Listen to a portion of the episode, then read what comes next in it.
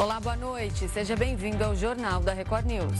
Olá, uma boa noite. Vamos aos destaques de hoje.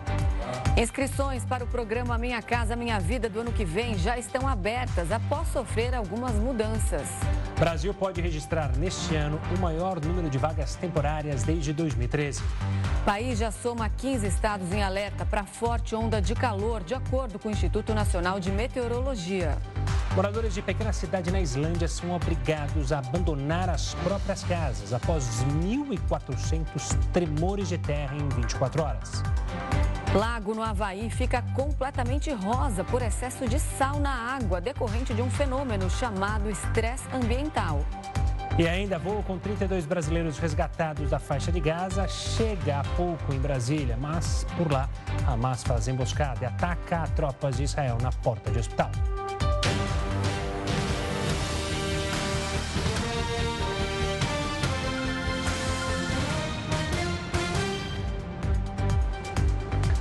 E as inscrições para Minha Casa Minha Vida do ano que vem já estão abertas. O programa passou por algumas mudanças e agora podem ser financiados imóveis de até 350 mil reais.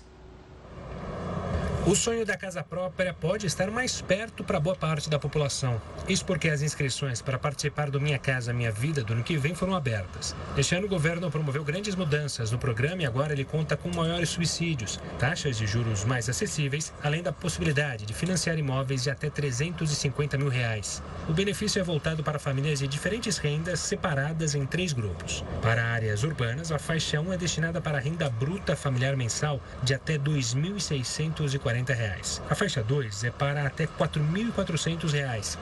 E a última faixa é para famílias que recebem até R$ 8.000. Já nas áreas rurais, a faixa 1 é voltada para grupos com renda bruta familiar anual de até R$ 31.680.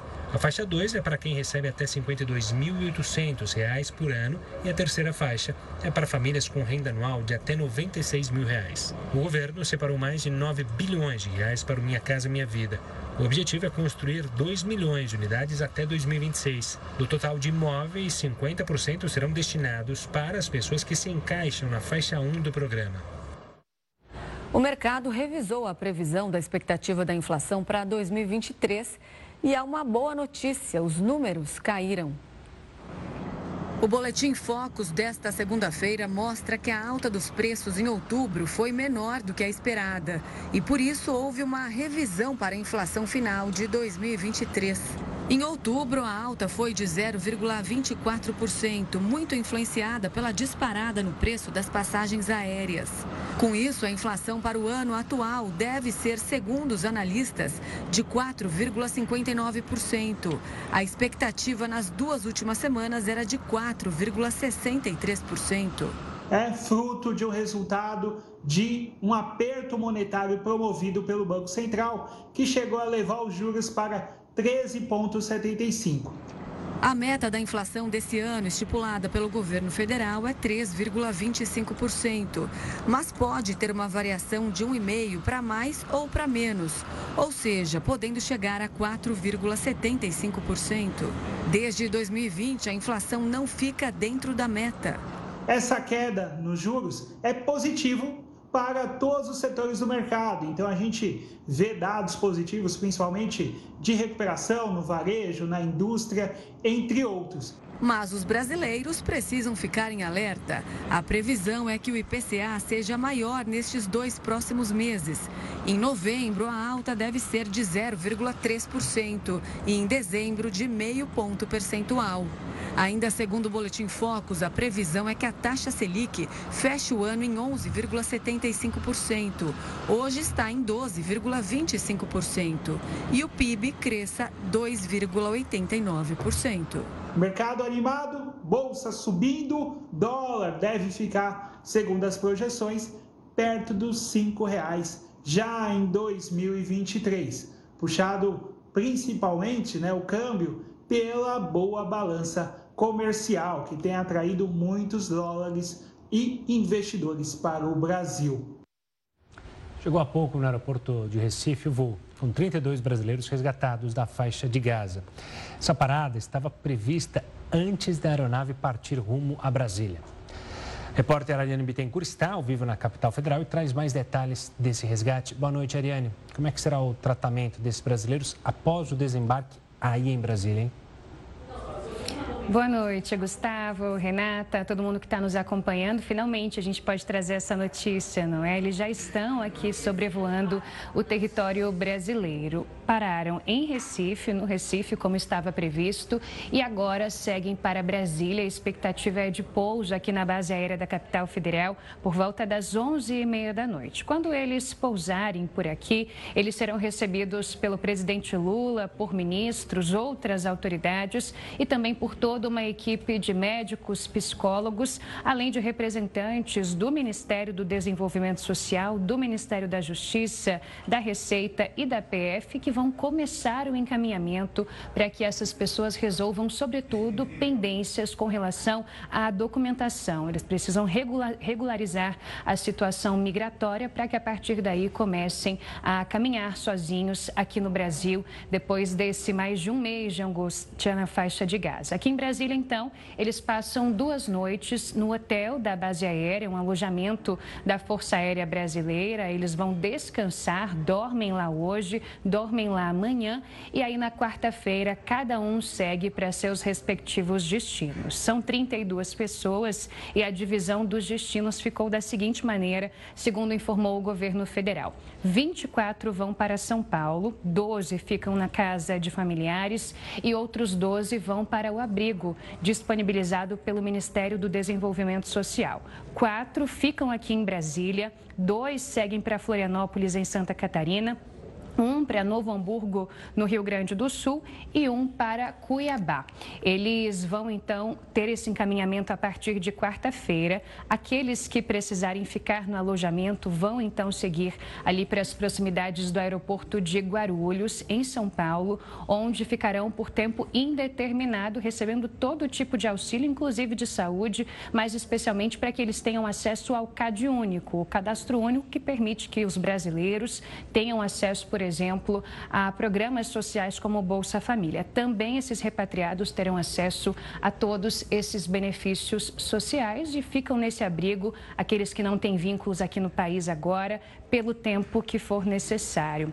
Lembrando que foi uma viagem bastante longa, uma trajetória difícil. Esse grupo saiu da faixa de Gaza ontem, domingo, e hoje pela manhã, por volta das sete da manhã, no horário de Brasília, embarcou no aeroporto do Cairo, na capital do Egito. Eles seguiram viagem nessa aeronave da FAB, cedida pela Presidência da República, pararam em Las Palmas, na Espanha, primeira parada técnica prevista, depois no Recife, em Pernambuco, e agora, daqui a pouquinho, chegam aqui a Brasília. Esse era um grupo formado inicialmente por 34 pessoas, mas na hora da travessia, duas mulheres decidiram desistir da viagem por motivos pessoais. Então, expectativa bastante grande para a recepção desses brasileiros e familiares que já estão sobrevoando o território brasileiro e que daqui a pouquinho, ainda bem, chegam aqui a Brasília. Volto com vocês.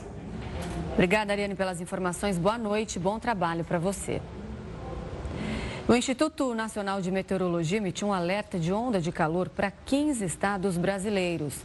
De acordo com o IMET, esses alertas indicam grande possibilidade de ocorrência de grandes danos e acidentes, com risco para a integridade física e a vida humana. O alerta é válido até esta sexta-feira para os estados do Amazonas, Rondônia, Pará, Mato Grosso, Mato Grosso do Sul, Tocantins, Goiás, Paraná, São Paulo, Minas Gerais, Rio de Janeiro, Espírito Santo. Bahia, Piauí, Maranhão, além do Distrito Federal. A expectativa é que as temperaturas possam ficar até 5 graus Celsius acima da média por um período maior do que cinco dias. Hoje, São Paulo registrou a tarde mais quente do ano. Os termômetros marcaram 37,9 graus. É a maior temperatura desde 1943 para o mês de novembro. E o Rio de Janeiro também registrou hoje um novo recorde de calor. Antes das 9 da manhã, os termômetros na capital chegaram a 42 graus e meio, com uma sensação térmica de mais de 52 graus. Já pensou? O repórter Marcos Marinho está lá no Rio e traz mais detalhes desse calorão. Boa noite, Marcos. Oi, Renata. Oi, Gustavo. Boa noite para vocês. Boa noite para todos que estão com a gente aqui no Jornal da Record News. Olha, realmente o dia hoje foi muito quente. E agora, aqui na praia do Recreio dos Bandeirantes, na zona oeste da capital fluminense, os termômetros marcam 25 graus. Ou seja, para o horário, ainda está bem quente. Agora há pouco começou a bater um ventinho, uma leve brisa aqui na praia do Recreio dos Bandeirantes. E a maioria das pessoas já saiu da água. Muita gente agora está ali, ó, fazendo treinamento funcional.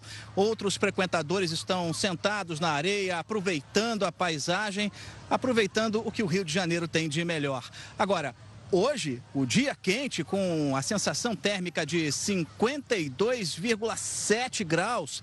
A previsão da meteorologia diz o seguinte: que nos próximos dias a tendência é que tudo fique ainda mais quente. Segundo a meteorologia, segundo o Centro de Operações da Prefeitura do Rio de Janeiro, até quinta-feira a temperatura vai ficar ainda mais quente. Então, claro, é muito importante que as pessoas não se esqueçam da garrafinha com água e também do protetor solar. Volto com vocês aí no estúdio. o Pantanal registrou mais de 2.200 focos de incêndio em apenas 13 dias em novembro. De acordo com dados do INPE, no mesmo período do ano passado foram apenas 57 ocorrências. Para o Instituto, esse aumento é explicado pelas atuais condições climáticas na região. O Mato Grosso registrou temperaturas acima de 40 graus e a umidade relativa do ar abaixo de 20%. Por isso, o governo federal enviou 90 brigadistas e quatro aeronaves para combater os incêndios no Pantanal. Além disso, o governo do Mato Grosso enviou 100 brigadistas, dois aviões e um helicóptero. Um tsunami provocou estragos em uma praia de Santa Catarina. Pelo menos 10 carros foram engolidos pela onda. Repare nas imagens. A maré subiu muito rápido e surpreendeu quem estava na praia do Cardoso, em Laguna, litoral sul do estado. Os veículos que estavam estacionados na faixa de areia foram engolidos pelas ondas e arrastados para dentro do mar. As pessoas que ali estavam ficaram desesperadas. A maré é moto, olha aí que deu. Olha aí, foi lá em casa o mar, cara. De outro ponto, é possível ver a força da água que arrasta os carros. Cara, olha lá. O fenômeno foi classificado como um tsunami meteorológico, que ocorre quando nuvens carregadas e fortes ventos avançam rapidamente sobre o mar e formam uma grande onda que chega até a praia. Esse tipo de tsunami é diferente daquele que é provocado por abalo sísmico com força muito maior.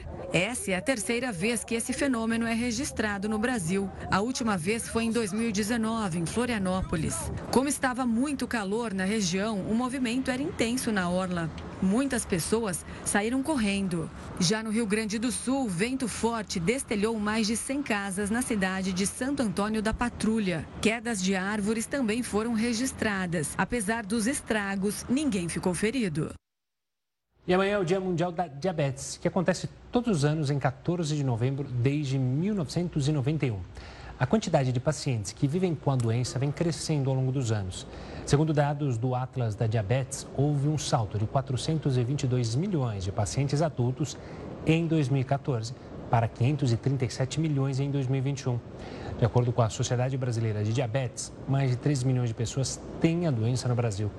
Esse problema de saúde está ligado ao mau funcionamento na produção de insulina. E quem vai nos explicar mais sobre essa doença é a doutora Mel Melanie Rodak, vice-presidente do Departamento de Diabetes Mellitus da Sociedade Brasileira de Endocrinologia e Metabologia. Boa noite, doutora. Seja muito bem-vinda ao Jornal da Record News. Boa noite. Doutora, quando a gente fala desse número de doentes que aumentou demais em comparação à última pesquisa, isso tem a ver com os hábitos de vida, má alimentação e sedentarismo? Com certeza. Existem dois tipos principais de diabetes: o diabetes tipo 1 e o diabetes tipo 2. O diabetes tipo 1 é uma doença autoimune que o nosso organismo interpreta uma parte do nosso organismo como estranha e tenta destruir. É uma doença que o nosso sistema imunológico é, propicia. Agora, o diabetes tipo 2 está ligado ao sedentarismo, a maus hábitos alimentares, o excesso de peso. E ele está associado a uma produção insuficiente de insulina e também a insulina, o hormônio que ajuda a glicose a ser metabolizada no nosso corpo, não atuar adequadamente. Então, se nós temos hábitos saudáveis, uma alimentação adequada, rica em fibras, vegetais, é, é, legumes, verduras, isso propicia que a gente evite diabetes. É importante estimular isso na população. Doutora, é, eu queria também tocar num ponto da diabetes gestacional. O que ela é e uhum. como ela funciona? É possível reverter? Não é possível reverter? É algo que preocupa também vocês médicos? Com certeza. Diabetes gestacional também é um tipo de diabetes. É, é uma intolerância à glicose que é diagnosticada durante a gravidez. Na maioria das vezes, logo após a gravidez, há uma, uma remissão, há uma melhora do quadro e a pessoa não tem mais diabetes depois é, que o bebê nasce. Mas as mulheres que têm diabetes gestacional, têm mais risco de desenvolver o diabetes tipo 2 no futuro. Então, elas devem se cuidar mais ainda. Elas devem ter hábitos saudáveis, praticar atividade física, evitar excesso de alimentos ricos em, em carboidratos. Elas precisam ter uma, uma mudança do estilo de vida para evitar que desenvolvam diabetes no futuro. E o diabetes gestacional pode trazer uma série de problemas para os bebês é, para o bebê e para a mãe. Ele aumenta o risco de problemas tanto da mãe durante a gravidez quanto do bebê durante o parto. Um bebê de uma gestação que tem diabetes gestacional, por mais que a mulher, na maioria das vezes, não desenvolva o diabetes logo após a gestação, o bebê pode crescer demais e isso trazer consequências como, por exemplo, traumatismo durante, durante o parto, é, o bebê pode ter com um deslocamento do ombro, por, se machucar durante o parto devido ao tamanho muito grande. E pode ter hipoglicemia, que é quase baixa, que passa de ter que ficar no CTI logo após nascer. Então, é importante que as mulheres na gravidez pesquisem o diabetes e que controlem a glicose para evitar problemas tanto para a mulher quanto para o bebê. Doutora, o diabetes ele atinge pessoas de qualquer idade ou ele incide mais sobre um determinado grupo, uma determinada faixa etária? A gente pode encontrar muitos jovens e crianças com diabetes? Sim, pode acontecer em qualquer faixa etária.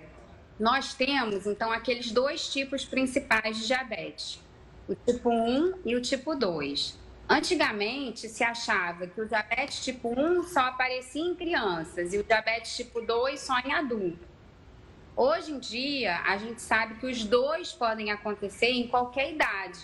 Com o aumento do sedentarismo e da obesidade em crianças, aumentou o número de casos de diabetes tipo 2 na infância e adolescência. Por outro lado, como a gente hoje em dia conhece melhor as doenças, consegue fazer exames mais elaborados que antes a gente não tinha, a gente consegue diagnosticar o diabetes tipo 1, aquele que é autoimune, em várias idades que a gente achava que não poderia aparecer esse tipo de diabetes. Então, em pessoas de idade mais avançada, adultos, é, se acreditava que não poderia acontecer esse diabetes, mas existem diagnósticos até depois de 70 anos de idade. Doutora, não que... é o mais comum. Perdão. Doutora, eu queria entrar num ponto que é justamente o tratamento. Em especial, um fenômeno que tem ocorrido com um, alguns medicamentos para tratamento da diabetes que foram liberados para a perda de peso. E correr, foi, ocorreu uma corrida a esse medicamento e quem tem diabetes não conseguia ter acesso a esses medicamentos. Como é que a senhora vê esse fenômeno e o quão preocupante ele é para justamente quem fica sem o remédio? Importantíssima a sua pergunta. Então, ácidos que são usados para o tratamento do diabetes e também podem ser usados para o tratamento da obesidade. E eles realmente têm indicação no tratamento da obesidade. O problema é que muitas pessoas que não têm indicação, que têm peso normal ou próximo ao normal, não têm indicação de uso, estão usando esses medicamentos indiscriminadamente. E isso está fazendo que esses medicamentos estejam em falta muitas vezes, que pessoas que usam para controle glicêmico às vezes não tenham acesso e isso prejudica o controle deles da glicemia. Doutora, a gente está mostrando aí essa, esse aparelho que mede a glicemia. Todo paciente que tem diabetes precisa fazer esse controle, mas não necessariamente todo mundo precisa tomar remédio, é isso? Não precisa, não, não é necessário que todas as pessoas que têm diabetes façam controle. É, eles são necessários em todas as pessoas que usam insulina, e para pessoas que não utilizam insulina, nem medicamentos que corram o risco de baixar demais a glicose, eles são indicados eventualmente em casos selecionados. Não é necessário que todos utilizem. Doutora, pegando o gancho da importância da conscientização sobre a diabetes, quem não trata a doença, é, quais são os riscos para a vida desse paciente? É muito importante sua pergunta. É, o diabetes é uma condição, se for tratada adequadamente, o risco de gerar problemas sérios para a saúde diminui consideravelmente. Se uma pessoa não trata da doença, ela aumenta muito o risco de desenvolver problemas nos olhos, problemas nos rins, que podem levar inclusive à hemodiálise, problemas no sistema nervoso, que isso pode levar ao comprometimento da sensação nos pés, por exemplo, que levem a pessoa a desenvolver machucados e isso pode acarretar em amputações de membros. É, problemas também de regular a pressão arterial, de sentir a hipoglicemia, que é a glicose baixa no sangue. Então, pode gerar uma série de problemas que vão prejudicar muito a qualidade de vida. Se a tiver uma disciplina, tiver acompanhamento médico, fizer o tratamento adequadamente, o risco dessas complicações diminui muito e ela pode ter uma qualidade de vida boa mesmo tendo a doença. Doutora, muito se fala em pré-diabetes. Quem tem pré-diabetes tem algum tipo de sintoma? Como que ela percebe? E ela tendo pré-diabetes, dá para ela reverter essa condição? Excelente pergunta também. O pré-diabetes é uma condição em que há uma alteração de glicose, mas ela não preenche critérios, é, não está no nível suficientemente alto para que isso seja considerado diabetes. Mas essa pessoa não tem a glicose normal. Então, ela precisa desenvolver alguns hábitos para prevenir que esse problema piore. E como é que ela vai prevenir isso? É, existem vários estudos que identificaram quais eram as ações que tinham mais impacto em reduzir o risco de diabetes nesse grupo. E a, a medida que teve mais eficácia foi mudança do estilo de vida, perder peso e praticar atividade física. Mas não se espera que a pessoa se torne um atleta, não. São 150 minutos de atividade física que não precisa ser nada pesado, basta ser uma, uma caminhada, uma academia, não é para ser maratonista, nada disso. Se a pessoa praticar esses 150 minutos por semana, ela já diminui muito o risco dela desenvolver o diabetes. Se ela tiver uma alimentação saudável, perdendo 7% do peso corporal em quem tem excesso de peso, essa ação combinada de atividade física com a perda de peso reduz o risco de diabetes em quase 60%, mais do que remédios. Doutora Melanie, obrigado pela participação aqui conosco. Um forte abraço e até uma próxima. Obrigada a vocês. Boa noite. Tchau, tchau. Moradores de uma pequena cidade na Islândia tiveram que sair às pressas e abandonar as casas. Em 24 horas, 1.400 tremores de terra atingiram a pacata cidade de Grindavik, a cerca de 60 quilômetros da capital, Reykjavik. Eram tremores a cada 30 segundos, disse uma brasileira que mora na região. O governo da Islândia decretou estado de emergência e mais de 3 mil moradores tiveram que sair às pressas de casa e deixaram tudo para trás. Eles não sabem quando vão poder voltar. Além dos tremores, lavas vulcânicas passaram por baixo da Terra e provocaram deslocamento de placas tectônicas. A Islândia possui mais de 130 vulcões. A Polícia Federal prendeu mais um suspeito de integrar um esquema de recrutamento de brasileiros para o Hezbollah. A identidade do homem não foi revelada, mas esta foi a terceira prisão de uma pessoa suspeita de fazer parte do esquema. A ação faz parte da Operação Trapiche, que começou na quinta-feira da semana passada.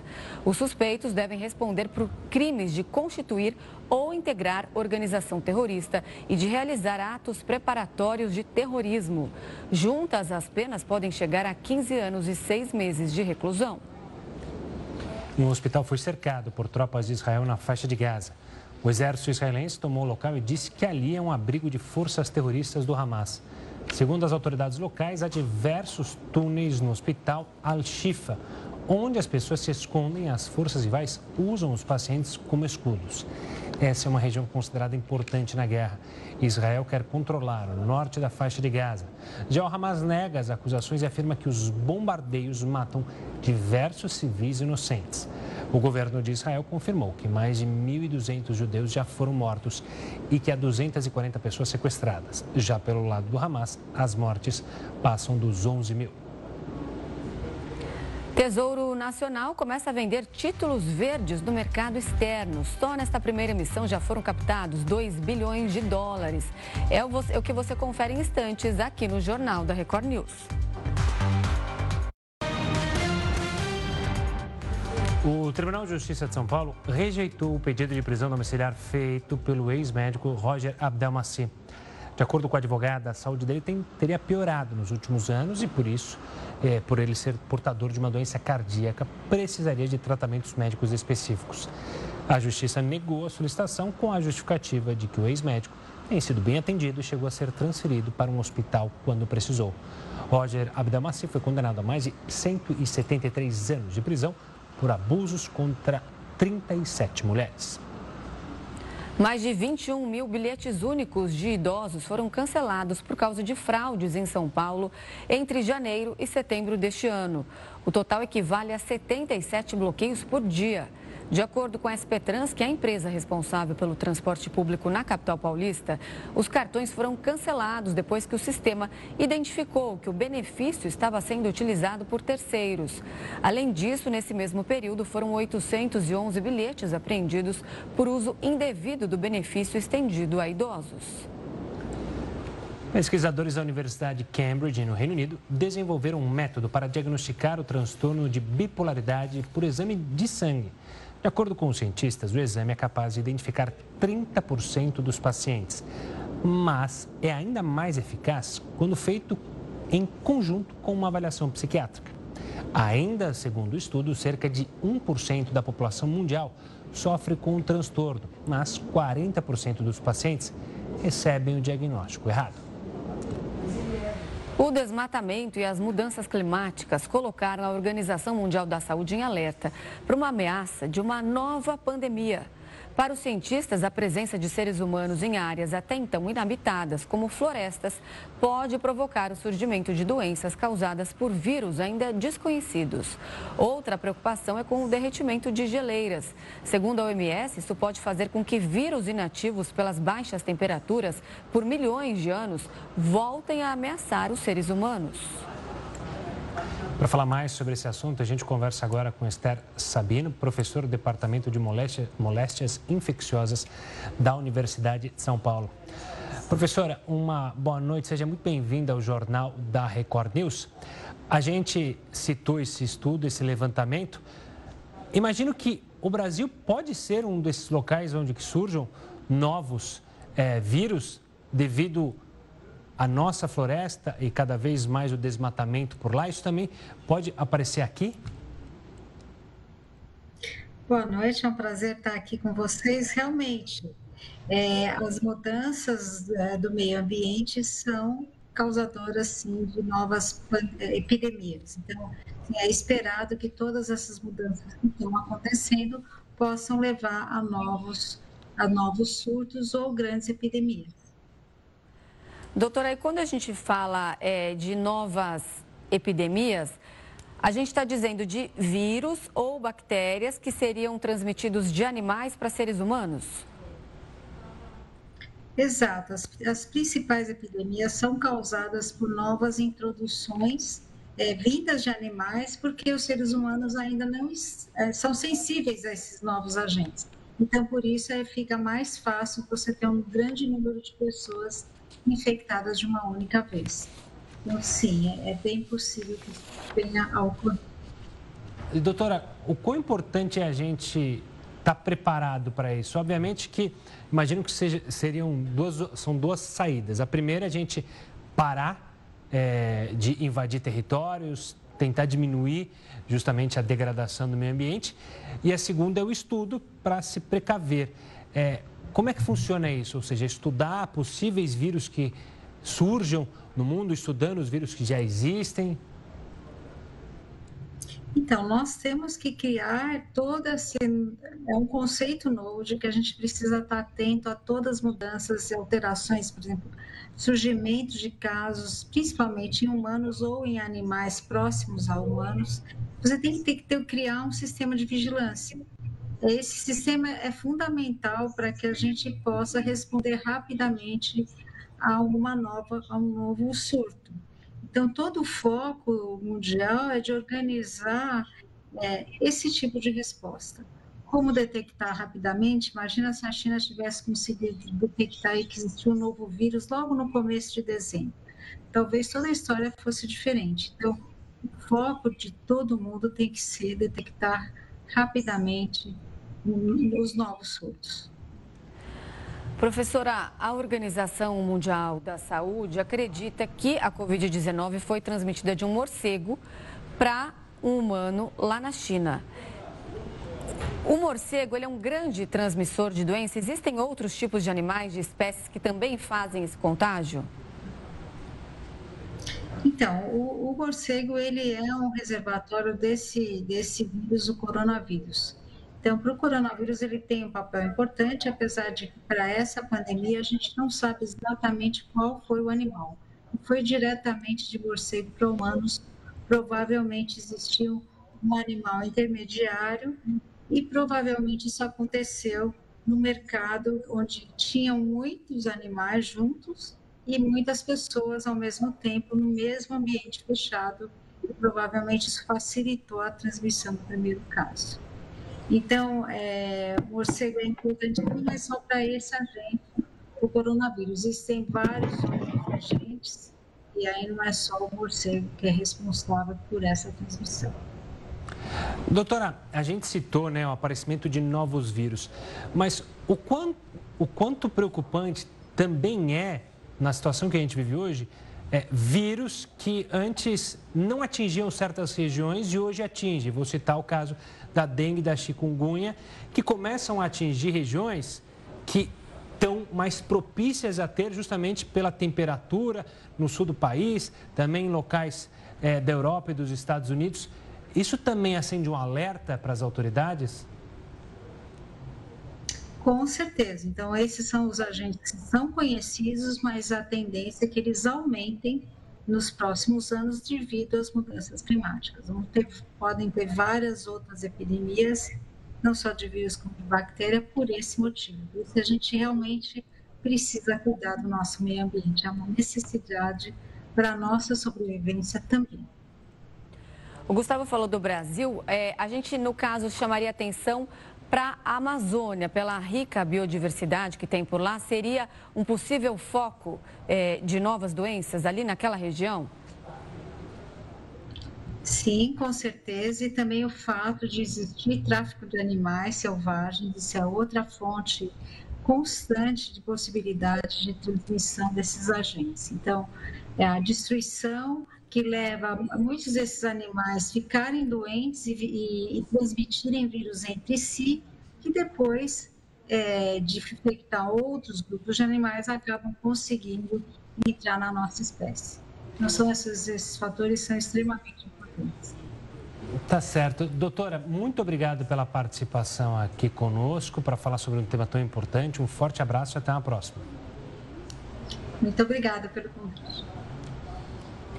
O Tesouro Nacional começou a vender títulos verdes no mercado externo. Nesta primeira emissão foram captados 2 bilhões de dólares. Os recursos serão usados em ações ambientais. Os primeiros títulos públicos sustentáveis do Brasil começaram a ser vendidos no mercado externo nesta segunda-feira. Segundo o Tesouro Nacional, os recursos captados vão ser utilizados para ações voltadas para o combate a mudanças climáticas, conservação de recursos naturais e desenvolvimento social. O órgão ressaltou que essa emissão tem como objetivo reafirmar o compromisso do governo com políticas sustentáveis, convergindo com o crescente interesse de investidores não residentes e com a expansão do mercado de títulos temáticos no mundo. Entre as iniciativas destacadas estão o controle do desmatamento da Amazônia e Cerrado, fomento ao fundo clima, produção de energia renovável e eficiência energética. Os papéis serão comercializados em dólar, com validade de sete anos e vencimento em 2031. E o prêmio da Mega da Virada aumentou e as apostas começaram a ser feitas hoje. O concurso especial será realizado no dia 31 de dezembro e vai sortear o valor recorde de 550 milhões de reais, ou seja, mais de meio bilhão de reais. Assim como nos outros anos, o prêmio principal não acumula, ou seja, se ninguém acertar seis dezenas, a quantia vai para quem acertar cinco números. As apostas podem ser feitas em casas lotéricas online. O jogo simples, com seis dezenas marcadas, custa R$ reais. Mas também é possível fazer bolões da caixa com preços a partir de R$ reais. Você vai entrar num bolão para tentar ficar milionária? Olha, o ano passado eu esqueci de jogar na Mega da Virada, mas eu costumo jogar. Vamos fazer um? Vamos fazer o bolão. A gente tem que entrar sempre no bolão com medo das pessoas ganharem e você tá fora. É, você imagina. Imagina que coisa chata. Com uma inflação de 140% no ano, os argentinos estão recorrendo a mercados de roupas usadas. É o que você confere em instantes aqui no Jornal da Record News. Estamos de volta para falar com uma inflação de 140% no ano. Os argentinos estão com orçamento cada vez mais apertado. Por isso, muitos precisam recorrer a mercados de roupas usadas. A Argentina tem passado por uma forte crise econômica e a inflação já chegou a 140% ao ano. Por causa disso, as pessoas estão tendo que apertar o orçamento e recorrer a feiras para comprar roupas usadas. Para muitos, esses mercados são a única saída na hora de procurar peças. Uma calça jeans nova, hoje, custa mais do que o dobro em relação ao ano passado. E só essa compra representa um terço do salário mínimo mensal no país, que atualmente está em 132 mil pesos, o equivalente a 377 dólares. É muito difícil ir ao shopping e comprar algo que você gosta como fazia antes. Hoje, os preços são impraticáveis. Além da busca por roupas, essas feiras são lugares em que os argentinos podem fazer uma renda extra para complementar o ganho do mês. Nós somos classe média. Somos de classe média, classe média baixa, eu diria. Sou professora e ele trabalha em uma empresa de ônibus. Temos nossos empregos, porém precisamos vir para a feira. E não fazemos para sair de férias, fazemos isso por necessidade diária. E a verdade é que nós venimos abaixo e não nos enriquecemos. A crise enfrentada pela Argentina é uma das piores do país em décadas. Cerca de 20% das pessoas vivem na pobreza e a inflação já é a mais alta desde 1991. É com este cenário que os cidadãos vão às urnas para escolher o próximo presidente. A disputa no segundo turno está entre o atual ministro da Economia, Sérgio Massa, e Javier Milei. O candidato de oposição aparece levemente à frente e tem conquistado eleitores insatisfeitos com a situação econômica do país. Com o aquecimento que o Natal proporciona nas vendas do comércio, o varejo brasileiro deve ter o maior número de contratações de trabalhadores temporários dos últimos 10 anos. A expectativa da Confederação Nacional do Comércio de Bens, Serviços e Turismo é que 108.500 vagas sejam preenchidas. Esse número representa um crescimento de 5,6% em relação a 2022, quando houve 97.900 admissões. Se essa expectativa for confirmada, o contingente de mão de obra será o maior desde 2013, quando 115.500 pessoas ocuparam postos de trabalho temporário no país na época de fim de ano. O segmento de supermercados é o que mais deve contratar temporários. A expectativa é que o setor abra mais de 45 mil vagas. Vestuário e calçado têm perspectiva de 25 mil novos postos de trabalho por tempo determinado. Depois vem o setor de utilidades domésticas e eletroeletrônicos, livrarias e papelarias, imóveis e eletrodomésticos. Apesar de o setor de supermercados concentrar a maior parte das vagas, vestuário é o segmento mais beneficiado proporcionalmente pelo Natal. Enquanto o faturamento nos mercados cresce 34% entre novembro e dezembro, nas lojas de roupa o salto é de 90%. Em relação aos estados do país, São Paulo tem a maior perspectiva de vagas. Na sequência, aparecem Minas Gerais, Paraná e Rio de Janeiro. Juntos, eles devem concentrar mais da metade da oferta de vagas temporárias para o Natal deste ano. Em relação aos vencimentos, o salário médio de admissão no trabalho temporário de fim de ano deverá alcançar R$ 1.605. Sem contar a inflação acumulada, esse valor fica 1% acima do calculado para o mesmo período do ano passado, quando a remuneração média ficou em R$ 1.596. E no Havaí, o Lago Quilum, localizado na ilha de Maui, ficou completamente rosa em decorrência do excesso de sal presente na água. De acordo com o Serviço de Pesca e Vida Selvagem dos Estados Unidos, o nível de salinidade está superior ao registrado na água do mar, o que provoca o aumento das halobactérias, que são organismos que crescem nessas condições. A alteração da cor decorre do chamado estresse ambiental. Autoridades norte-americanas já pediram para que as pessoas não se aproximem da água e não consumam os peixes retirados do local. Amostras da água foram coletadas para investigação e até agora não há previsão para reverter o cenário no lago.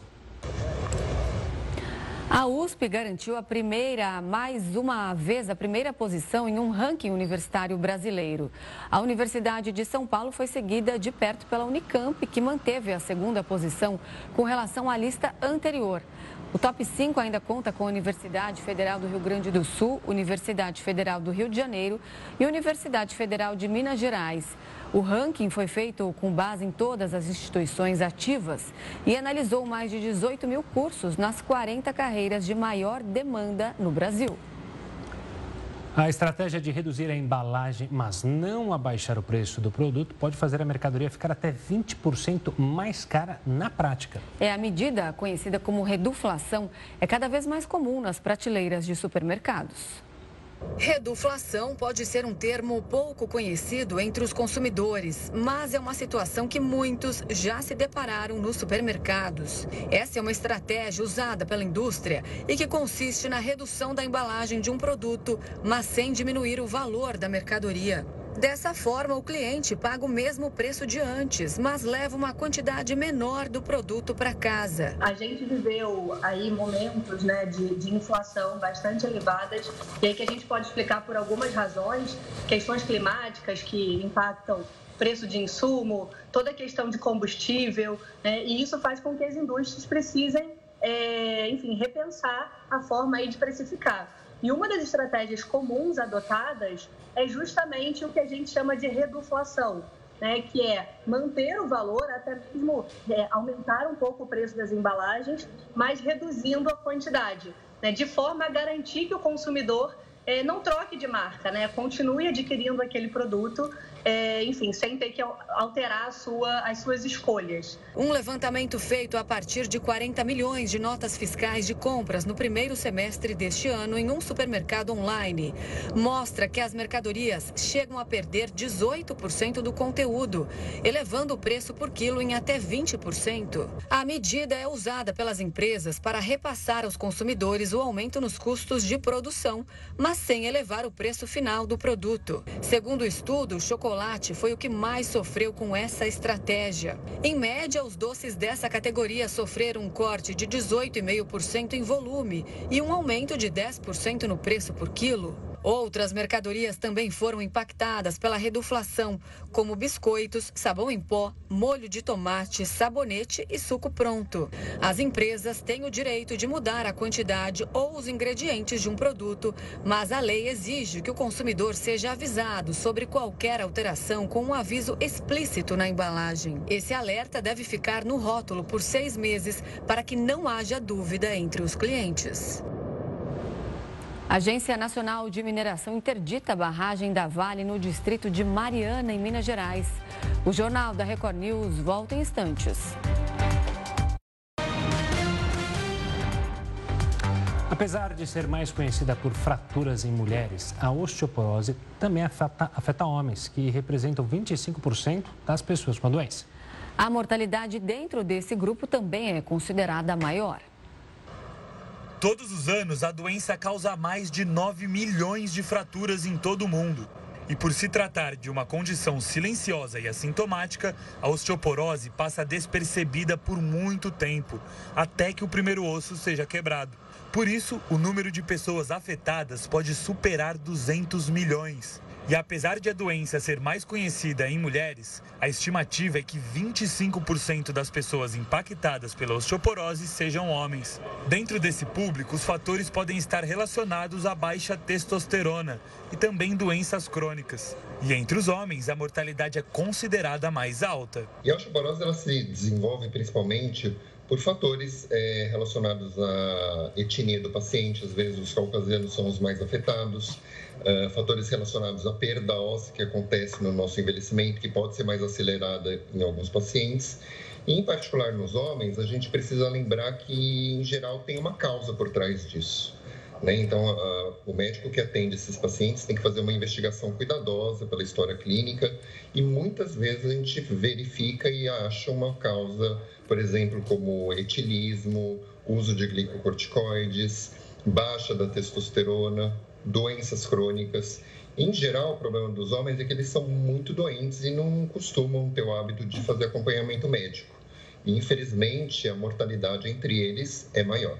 Apesar de a osteoporose também contar com fator genético, algumas mudanças nos hábitos podem colaborar para prevenir a doença. E se a pessoa for considerada do grupo de risco, os cuidados precisam começar mais cedo. É, do ponto de vista dos hábitos, a gente sabe que tem várias coisas que prejudicam a saúde do osso ingestão de álcool em excesso, tabagismo, falta de exercício, mas também a gente tem que lembrar que tem esses fatores familiares, por exemplo, né? Se o paciente ele tem uh, história na família, é um alerta que a gente tem que ter.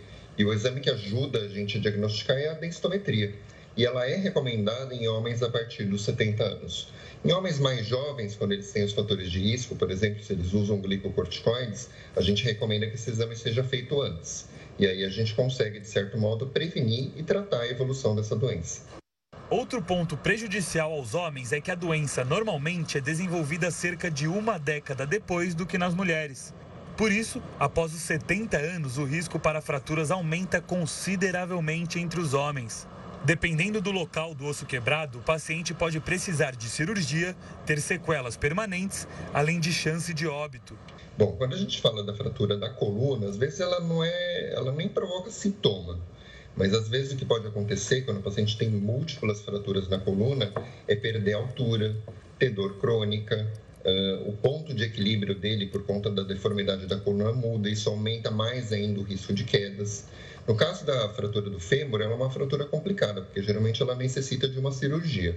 E essa cirurgia envolve uma hospitalização, uma reabilitação, né, porque se o paciente vai ficar com dificuldade de movimento. Infelizmente, muitos que têm a fratura do, do quadril e da bacia não voltam a ter a mesma mobilidade que eles tinham antes. E é, a mortalidade certamente aumentada nesses casos. O tratamento para osteoporose é feito com dois tipos de medicamentos. Um para diminuir a destruição óssea, que é usado na maior parte dos casos, já para situações mais graves, o paciente pode precisar de anabólicos para a formação de ossos. A Agência Nacional de Mineração interditou uma barragem da Vale no distrito de Mariana, em Minas Gerais. A medida foi tomada porque a mineradora não comprovou a estabilidade de três pilhas de estéreo, que é uma espécie de acúmulo de rejeitos. A Agência Nacional de Mineração também aconselhou a evacuação de cerca de 300 pessoas do povoado de Santa Rita Durão, local da barragem. A agência e a Defesa Civil Estadual fizeram uma vistoria hoje no local para verificar o risco da barragem. A Vale vai enviar um laudo para atestar a estabilidade da estrutura. E a lei de cotas vai passar por uma atualização. As novas regras foram sancionadas hoje pelo presidente Lula. Entre as mudanças está a redução da renda familiar máxima. Antes, o valor mais alto permitido para ter direito ao benefício era de um salário mínimo e meio. Agora, esse limite é de um salário mínimo, equivalente a R$ 1.320.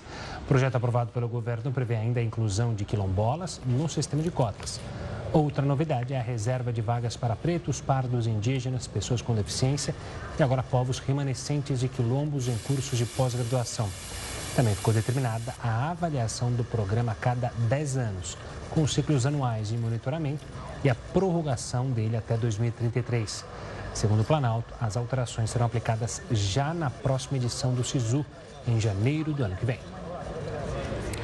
O maior foguete do mundo do milionário Elon Musk poderá ser lançado nesta sexta-feira. Essa é a informação divulgada pela empresa SpaceX, do empresário Elon Musk.